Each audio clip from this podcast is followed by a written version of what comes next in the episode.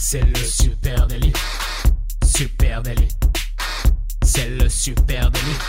Toute l'actu social média servie sur un podcast. Salut à toutes et à tous, vous écoutez le Super Daily. Le Super Daily, c'est le podcast quotidien qui décrypte avec vous l'actualité des médias sociaux. Je suis Thibaut Tourvieille de la Broue et ce matin, on va parler de Camelot pour m'accompagner dans cette délicieuse mission. Je suis avec mon pote Camille Poignant. Salut Camille. c'est ça, on a envie de... On pourrait faire un insert, on pourrait demander en régie qu'il nous fasse un insert. euh, Ouais, c'est vrai. Ouais. Régis? Non, on, verra plus tard. Et ben salut à tous, salut Thibaut. Euh, bah ouais, hein, c'est le moment de parler de Camelot. Camelot, il y, y a plein de nouveautés qui arrivent, euh, sachant que c'est toujours dans notre esprit depuis plus d'une dizaine d'années. la patience est un plat qui se mange sans sauce. Euh, c'est ce que ceux qui ont euh, écouté ou vu hein, le teaser du nouveau Camelot ont pu découvrir. hein. Et c'est la double surprise qui est tombée la semaine dernière. Une première bande-annonce teaser de Camelot premier volet qui a été mise en ligne par Alexandre Astier.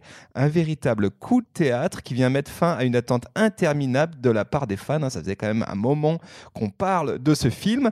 Euh, et euh, cerise sur le jambon, comme dirait l'autre, euh, une date de sortie fixée au 29 juillet, au lieu du 14 octobre initialement proclamé par Astier, hein, donc deux mois et demi en avance. Donc Monsieur Astier ne fait jamais rien comme les autres.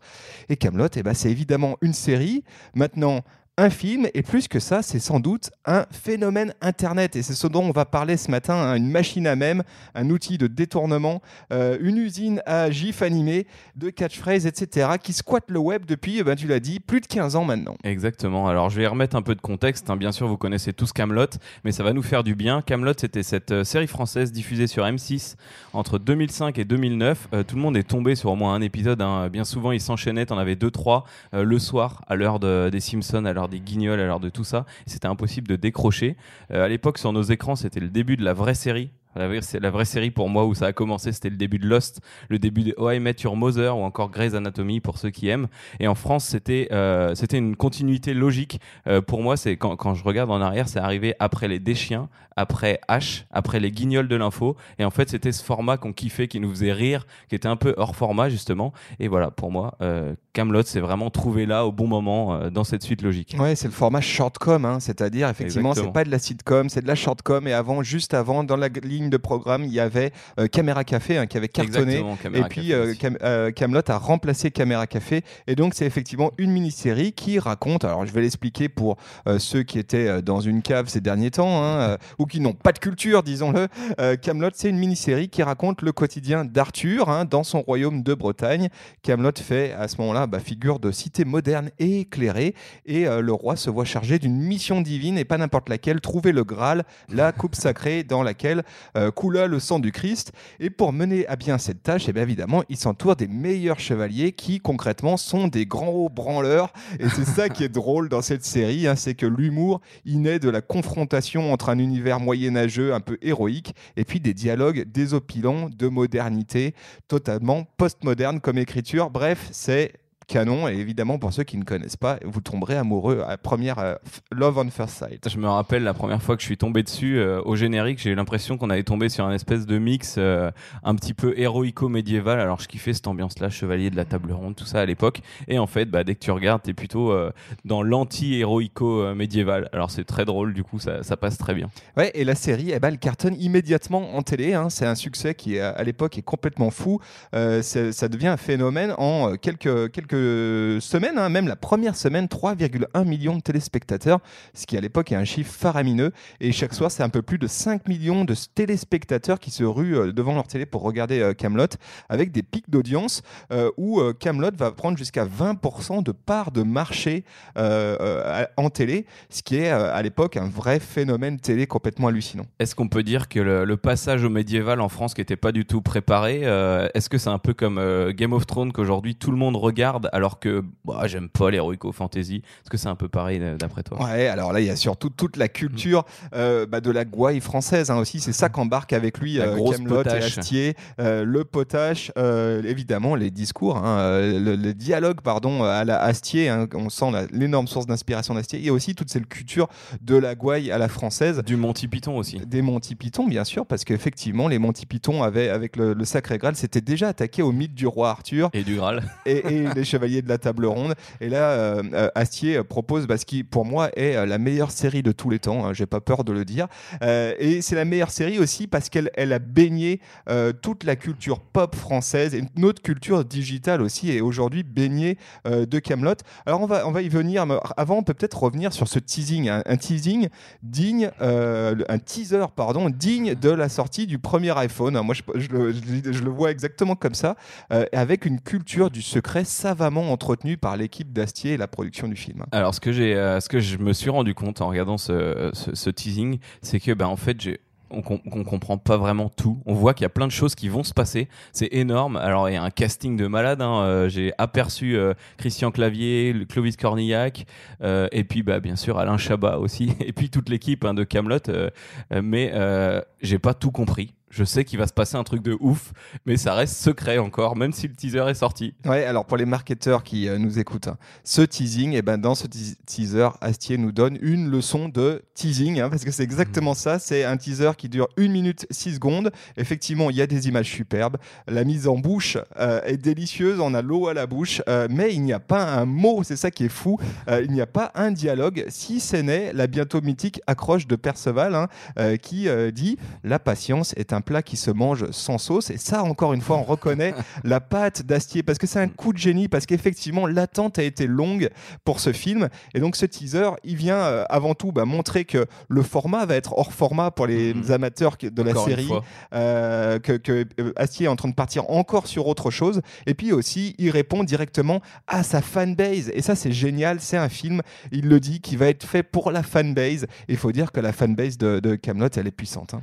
Alors, si, comme moi, vous n'avez pas tout compris, rassurez-vous, vous pouvez aller sur YouTube. Il y a des dizaines, voire peut-être même des centaines de vidéos qui vous font le teaser euh, de Camelot décrypté en 10, 15, 20 minutes, 30 minutes, séquence par séquence.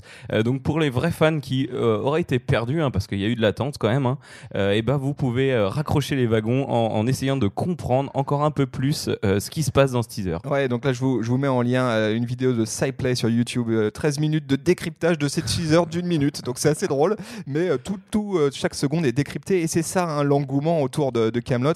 Je parlais tout à l'heure de la culture du secret euh, propre à, Alexandre Astier et c'est vrai que là-dessus, on peut presque dire qu'il y a plus de fuites chez Apple que chez les Astier. en gros, on ne sait pas, on ne sait toujours pas ce qui va se raconter dans ce film. C'est ça qui est génial.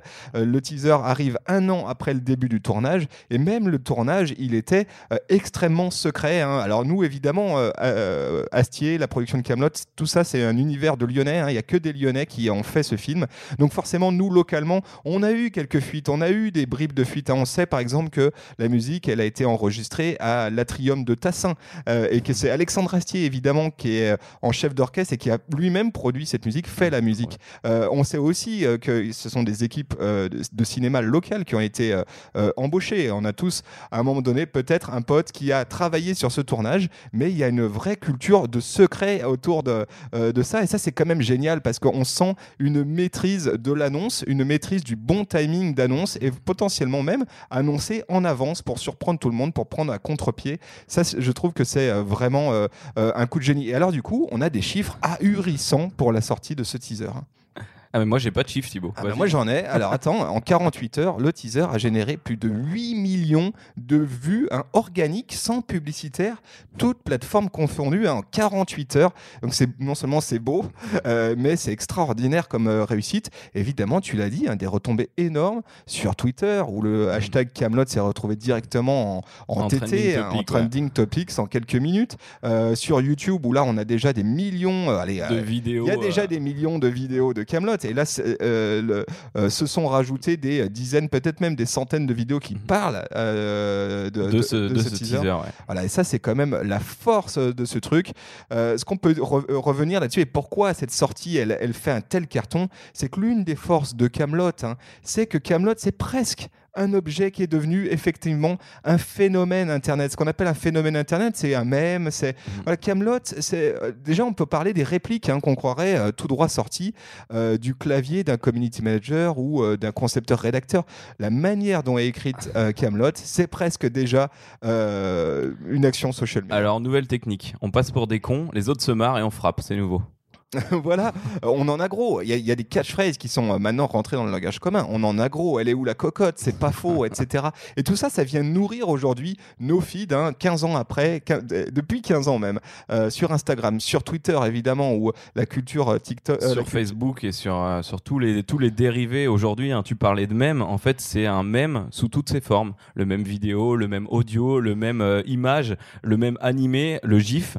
C'est incroyable et on a parlé il y a, il y a quelques temps de, des Nurshi, tu te rappelles de la Coupe Ouais, de France du mème. Les Euh, chineurs de, de donc contenu, les hein. chineurs de contenu, euh, on a, il existe sur Facebook une véritable institution, les Nurshi de Camelot. Alors, euh, l'abréviation NDKAA, pour ceux qui comprennent jamais les abréviations, Nurshi de Camelot, je vous mets le lien. Euh, ce compte Facebook, ce groupe Facebook, pardon, compte 54 200 abonnés. Et tiens-toi bien, c'est dans les stats que tu ne nous as pas donné, 10 000 sur le mois dernier en plus. 10 J'imagine 000. que l'annonce du film a fait que tout le monde s'est jeté sur ce groupe Nurshi de Camelot. Euh, Il y a eu 25 nouvelles publications aujourd'hui même euh, et 572 sur- pendant les 30 derniers jours. Donc là, ils sont à pleine balle. Alors j'ai demandé à m'inscrire, mais forcément, là, je pense que les modos euh, ont beaucoup de taf. Et c'est très drôle. J'ai regardé un petit peu tu sais, la liste de, de choses à remplir pour pouvoir s'intégrer au groupe. Les mêmes publiés sont faits avec amour et passion. Les critiques sans fondement n'ont pas leur lieu. Si un même ne vous plaît pas, faites mieux. Elle est où la poulette C'est pas faux. Les répliques vues, vues et revues derrière ça, soit en commentaire, dégage. Ouais, Tout donc c'est simplement. vraiment Donc là, là, pour les c'est du haut de gamme, qualité de photo exigée, qualité de détourage, c'est incroyable. Ils sont donc dans la Coupe de France du même et si je dis pas trop de conneries, ils ont fait le deuxième meilleur score pour l'instant de la première manche, donc ils sont deuxième. Euh, même, même genre, hein, sur euh, les communautés autour de Camelot, hein, sur Facebook, il y a une page hein, qui s'appelle Camelot, les répliques cultes. Euh, vous êtes tous un jour tombés sur cette page. 266 000 euh, membres sur Facebook. Incroyable. Et évidemment, voilà, c'est ça la force de Camelot avec un truc qui est le langage, la manière d'écrire euh, les répliques, les textes dans Camelot. Et oui, et on sent pourquoi encore aujourd'hui ça marche en social media et pourquoi quand on répond à un tweet, et ben parfois on a envie de lâcher une catchphrase euh, de, de, de chez Camelot. Pourquoi? Bah déjà il y a un langage coloré. hein. Euh, et, et Astier il dit un truc assez intéressant sur la manière d'écrire. Il dit ce qui compte c'est que ça sonne. Euh, en Mm. gros, c'est la forme avant l'information. Mm. On est dans un langage parlé et c'est Oui, quelque c'est chose qui ressemble vraiment à ce qu'un CM ou un concepteur-rédacteur euh, travaille quand il écrit son contenu. C'est euh, avant tout gérer l'engagement, aller chercher l'engagement, l'émotion, plutôt que de réellement être dans l'information. Et je trouve que là-dessus, l'écriture de Camelot, c'est un cas pratique à étudier de très près quand on est amené à écrire sur Internet. Ce que, ce que tu dis là, c'est très bien repris dans le dans l'épisode euh, C'est pas faux. Oui, tout à En fait. fait, le mec ne dit absolument rien, ne sait jamais quoi répondre, mais ça marche à tous les coups. Et du coup, juste avec ces trois mots, il arrive très bien à entretenir une conversation. Et c'est vrai que bah, cette façon d'écrire, cette façon de parler, euh, je trouve que ça, ça nous incarne en fait. Ça incarne tout le monde. Camelot, tout le monde peut s'y retrouver. Donc à tout moment, on a eu envie de, de dire une citation Ouais. de Camelot justement. Et là-dessus, tu as raison, parce que aussi, ce que raconte Camelot, c'est l'humanité euh, des héros. C'est l'humanité qui se cache sous l'héroïsme de ces euh, chevaliers. Et ce qui, d'ailleurs, il dit dans une interview, hein, ce qui le- lui plaît, c'est de mettre euh, les pieds dans le, pl- dans le plat, hein, dans les lieux communs notamment. hein. Et il Mhm. dit un truc, je l'ai vu dans une interview, il dit la quête du Graal, elle ne prend pas 24 heures sur 24, c'est pas possible. Il y a aussi parfois des problèmes de chaussures qui font mal.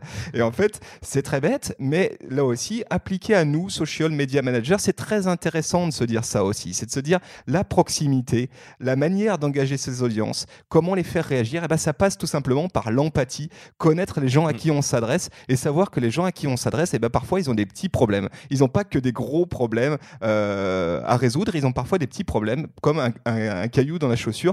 Et je trouve que ça, là-dessus, Camelot est très très bon pour amener ça. Et ces petits problèmes là, c'est euh, le roi Arthur en est l'incarnation même. En fait, c'est un roi qui est un peu tout pourri. Et euh, quand on le regarde, ça nous déculpabilise. Moi, je le vois, je me dis, il était roi, mais à la fois, il était pas si bon que ça. Donc finalement, j'aurais pu faire le même taf, voire mieux. Et il le fait bien, donc c'est cool. Tu vois, ça, ça déculpabilise en regardant, je trouve, toutes les situations. Et le lien qu'il y a entre euh, Alexandre Astier et euh, la communauté, euh, communauté du web, hein, les acteurs du web, elle est énorme. Déjà, Al- Alexandre Astier, c'est un geek, c'est un geek qui s'assume. On l'a vu dans un documentaire, je sais pas si tu l'as vu, qui s'appelle Suck My Geek. Euh, et euh, et là-dessus, bah, il explique qu'effectivement, lui, c'est un vrai geek. D'ailleurs, Camelot est truffé de références geek, hein, si on creuse un peu dans les, dans les textes. Et il dit Oui, moi, j'ai une certaine culture geek. Je suis hyper fier de ce que j'aime et je préfère dire que j'aime Star Wars plutôt que de faire croire que j'aime Godard. Et, c'est vrai qu'il a cet angle euh, Astier qui fait qu'aujourd'hui, eh ben, Camelot, c'est une machine à même. Hein. On le trouve, on trouve du Camelot partout. Allez faire un tour dans Giphy, allez regarder des dizaines de gifs, des centaines, des milliers de gifs qui viennent nourrir la plateforme et qui du coup se retrouvent en, suivant sur vos comptes Instagram et vos comptes Twitter. Et dans cette, cette apologie du même autour de Camelot, il y a un truc que j'aime particulièrement, c'est ce qu'on peut trouver sur YouTube. Euh, si tu regardes toutes les émissions euh, culturelles aujourd'hui qui passent euh, à la télé, les intervieweurs, les interviewés, les invités, etc., je crois que sur YouTube, il y a plus de vidéos avec Alexandre Astier en invité avec tout le monde confondu. Invité avec Monsieur Macron, invité avec euh, la ministre du Travail. Il y a tellement de détournements de vidéos qu'au final, je crois qu'Alexandre Astier a été la personne la plus invitée sur tous les plateaux télé. Ah, tu veux dire en tant que le roi Arthur avec les En tant que le roi Arthur et toutes ces vidéos détournées, moi, me font mourir de rire. Les fameux Camelot versus. Euh, voilà, ce matin, je, regardais euh, Macron reçu par le roi Arthur. Elle m'a fait mourir de rire. C'est-à-dire que dans Camelot, il y a toujours une réponse à, à quelque chose qui se passe en vrai. Et quand on voit la ministre du Travail ne pas savoir euh, combien euh, d'heures et le temps de travail légal, et le roi Arthur qui lui répond ouais bref t'es paumé quoi. C'est incroyable. C'est en fait c'est tout ce que ce qu'on aurait aimé répondre ou ce que n'importe qui aurait aimé répondre au travers de ces vidéos. Alors il y en a énormément. Je vous en, je vous en mets trois hein, mes préférés là en, parodie en lien dans l'épisode. Ouais, alors euh, effectivement, il y a ça. Puis il y a aussi euh, euh, un fandom, hein, carrément, c'est-à-dire des fans absolus de Camelot. Alors on a parlé d'un certain nombre de comptes, on a parlé d'Energy. Moi, j'aimerais aussi parler de Arnaud Léonard. c'est un compte YouTube complètement taré où le mec en fait fait des covers euh, euh, c'est un chanteur, hein, je pense, le mec, et fait des covers des euh, bouts de chansons qu'on entend dans Camelot, hein, des petites mélodies un peu médiévales, et notamment une qui moi me fait m'a fait ma journée ce matin, c'est Belle qui tient ma vie. Alors pour ceux qui connaissent un peu Camelot, hein, il y a un moment, un moment donné où le roi Arthur, ça revient à plusieurs moments dans la, dans la série, se détend avec une chanson qui est Belle qui tient ma vie, une chanson typiquement moyenâgeuse, et le mec du coup reprend ça avec un procédé assez cool où il fait un canon avec lui-même. À aller voir Pareil, je vous mets le lien en note de cet épisode. C'est assez rigolo et il en a toute une série comme ça avec le fameux, euh, euh, euh, ouais, enfin tous les gros titres, tous les tubes, on va dire, de, de Camelot. De Camelot. Et il y a un truc, il y a un autre truc. Tu parles de cover qui est pas mal présent. C'est quand ils reprennent des passages de films avec les voix de Camelot. je me suis fait hier Le Seigneur des Anneaux versus Camelot. C'était très très drôle avec la voix du roi dans la voix de Gandalf. ils te font un micro résumé du Seigneur des Anneaux. Bien sûr, tu n'y comprends rien, mais c'est beaucoup trop drôle. et alors, ce qu'il faut euh, euh, se dire aussi, c'est qu'Alexandre Astier, du coup, il a maintenant des grosses difficultés à aller sur les réseaux sociaux. Hein, et il balançait dans une interview, j'ai trouvé ça drôle, hein, qui dit Je peux plus me servir des réseaux sociaux comme un utilisateur lambda. tu m'étonnes, le mec, il a quasiment euh, façonné le web tel qu'on le connaît, les réseaux sociaux tels qu'on connaît aujourd'hui. Et il dit Dès que je publie un truc sur mes passions, par exemple, hein, on sait qu'il a plein de passions, évidemment, tout ce qui est médiéval, mais aussi l'espace, etc. j'ai 50 réponses qui sont C'est pas faux. Et 30 qui me cite une réplique de Léo Dagan, je n'en peux plus. Donc effectivement, on comprend bien que pour lui, euh, le territoire est déjà vraiment préempté par, euh, par Camelot. Et j'imagine que dès qu'il publie un truc, il y a 22 mèmes qui sont sortis à la minute derrière. Ah bah ouais, ça doit être terrible. Alors moi, juste pour faire un petit peu de théorie de comptoir hein, et pour ramener sur notre sujet euh, le social media, je trouve qu'il il y a quelque chose de très intéressant dans l'aventure Camelot, la transformation de cette série du, de, de la micro-série à la série un petit peu plus longue comme on voit dans les, les, les dernières saisons. Hein, euh, et puis maintenant, le film, c'est un peu l'allégorie du passage du snack content au slow content. Voilà, je pose ça sur la table. Je sais pas ce que toi tu en penses, mais il y a un peu de ça. Ah, je pense surtout que c'est un moyen de renouveler du contenu éternellement. Euh, et donc, ouais, de faire avec, euh, avec ce qu'on a déjà et de, de faire du contenu intelligemment. Ouais, et on, se rend compte qu'on peut avoir un hook, un nous social manager qui va être avec de la catchphrase, avec peut-être des micro-formats, et qu'après, si on veut garder euh, les gens, si on veut les embarquer, si on veut les fidéliser, eh ben, c'est quand même euh, un sacrément euh, bel outil qui est d'aller sur du slow content, hein, du contenu long format. Alors là, ça prend la forme d'un film. On sait qu'il a fait aussi basculer un, format qui était vraiment un format snack content télé. 3-4 minutes. 3-4 minutes, voilà. Aller ensuite sur des épisodes de 20 minutes. Après, il y a eu des épisodes d'une heure dans le dernier livret livres de la série. Et puis là, maintenant, on va arriver sur un long métrage en triptyque. Sur un premier long métrage. Sur un premier long, long métrage d'une série de trois. Donc ça, voilà, c'était pour la petite anecdote à ce sujet. moi, j'aimerais bien, puisqu'Alexandre Assier est en train de nous écouter, si, si tu nous écoutes, si tu as aimé cet épisode, ben pourquoi pas venir derrière le micro du Super Délit, un de ces quatre. On est voisins en plus. Moi, je te croise quasiment tous les matins. voilà, passerelle, de, passerelle du palais de justice. C'est vrai. on a les mêmes horaires avec. Donc, Alexandre, on fera pas venir de journalistes, juste tous les trois au micro pour se, pour se raconter des trucs sympas. Et puis pour papoter social media. Voilà. Merci à toi. Merci à vous tous qui nous écoutez. N'hésitez pas à nous partager vos meilleurs mèmes, hein, les trucs qui vous ont fait le plus. Vos répliques préférées. Vos répliques préférées de Camelot. Hein. venez nous raconter ça sur @supernatif. Sur Facebook, Instagram, LinkedIn, Twitter, euh, Instagram, euh, j'ai déjà dit. Euh, voilà. ouais, à peu près partout. Et puis, merci d'être si nombreux à nous écouter chaque matin. Allez, les amis, on vous donne une obligation pour finir la semaine en beauté. S'il vous plaît, partagez cet épisode à une pote, à un pote. Peut-être qu'il va vous plaire, peut-être qu'il ne connaissait pas Camelot et que vous pourrez lui faire un énorme cadeau. Salut à tous. Salut à Bonne tous. Journée. Très belle journée. Et à lundi. Ciao.